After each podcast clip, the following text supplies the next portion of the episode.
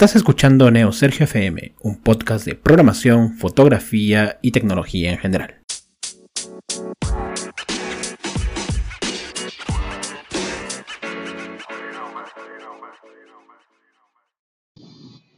Bienvenidos, hoy es sábado, perdón, hoy es domingo, domingo 17 de noviembre de 2019 y en el episodio de hoy resolveremos la incógnita, ¿cuál es el mejor sistema operativo?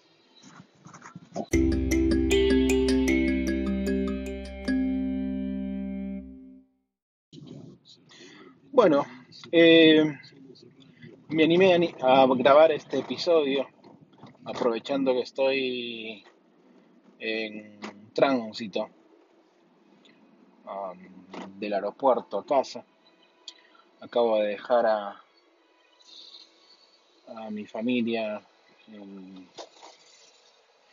por abordar un avión, así que mm, aproveché para poder grabar este episodio porque me, bueno, en primer lugar van a escuchar música de fondo, es la radio del, auto.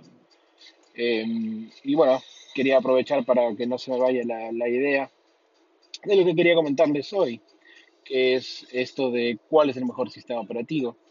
Esto viene a colación a que estuve leyendo un par de tweets donde había eh, una discusión, un debate, vamos a ponerlo de esa manera, en el cual decían eh, y hacían una, pelea, ¿no? Entre cuál era el mejor sistema operativo. Y esto me hizo acordar mucho a, los tiempos en los cuales había una competencia durísima entre Linux y, y Windows, o GNU Linux para que no se moleste eh, Richard Stallman, como debería llamarse. Em, y recuerdo en esas épocas, eh, yo estaba por la universidad, terminando últimos ciclos, eh, por, esa, por esas fechas, hace muchos años. Em, y la batalla era durísima. recuerdo incluso haber sido expulsado de una, de una una conferencia, de una sala de conferencias por gente de Microsoft, por estar eh, regalando discos de, en ese momento eran discos de Ubuntu. Eh, incluso ese video está dando vueltas en YouTube, así que a ese punto eh, había llegado. Y en ese momento mi defensa dura, está orientada a, demostrar que Linux era muchísimo mejor sistema operativo que Windows, ¿no? Y en eso, en eso andaba. Eh, había leído muchísimo y de hecho eso es lo que agradezco muchísimo esto. Eh, haberme obsesionado de esa manera porque me permitió leer mucho sobre sistemas operativos, me permitió entender cómo es que manejaban eh, la interacción con el hardware eh, a un bajo nivel, ¿no? Entonces, habían muchas comparativas, artículos técnicos, papers, em, y eso me permitió documentarme muchísimo y aprender bastante del, de cómo funciona un sistema operativo y por qué yo creía que uno era, un sistema operativo era mejor que otro. ¿no? Entonces, eh, los debates eran intensos. Eh, por lo general, siempre discutí con la gente que asistía a los eventos, que era gente de marketing. Eh, la verdad no tuve la oportunidad de discutir cara a cara con alguien técnico del lado de, Microsoft o que defendiera a Windows.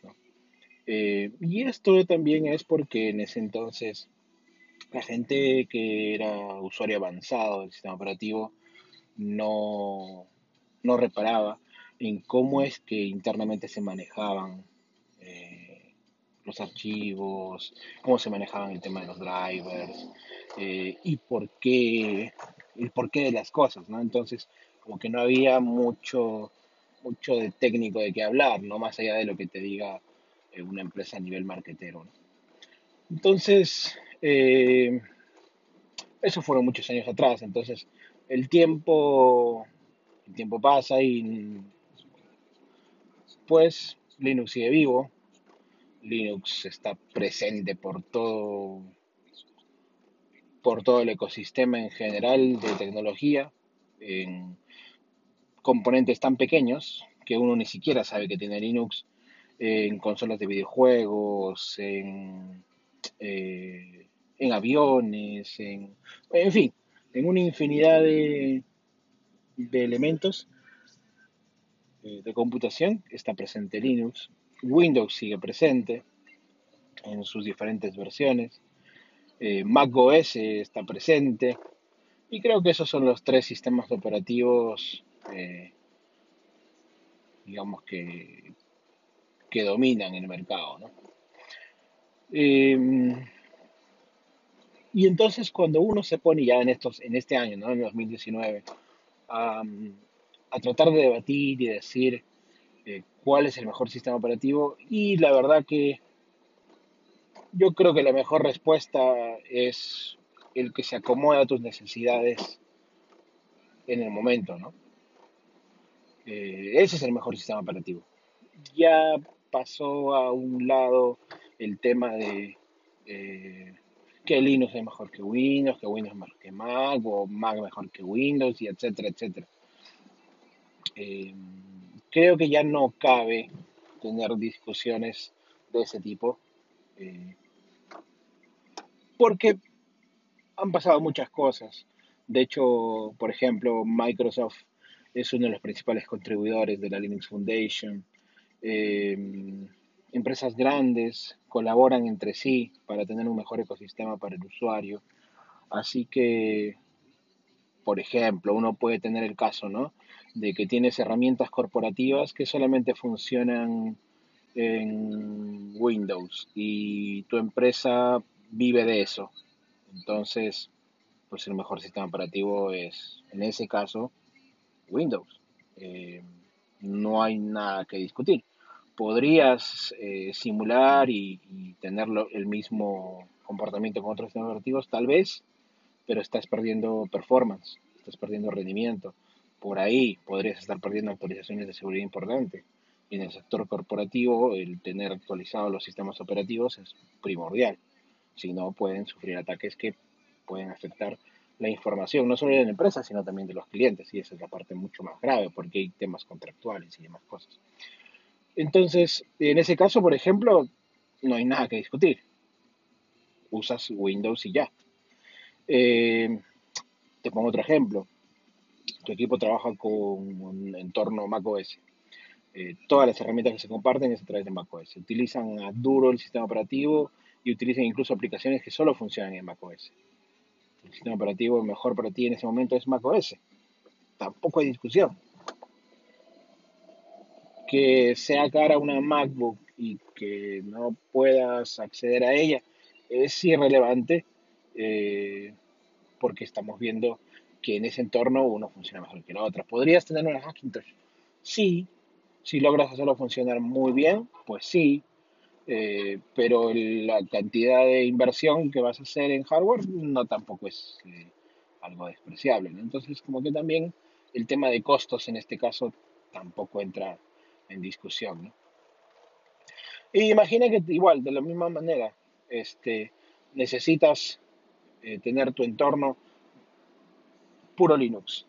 Eh, ¿Por qué? Porque de repente tiene mejor performance, porque el manejo de ficheros es mucho más eficiente en determinados casos, porque tal vez eh, el entorno donde vives hay, eh, o el entorno donde, donde vas a utilizar Linux, todo está configurado para que funcione con Linux de arranque.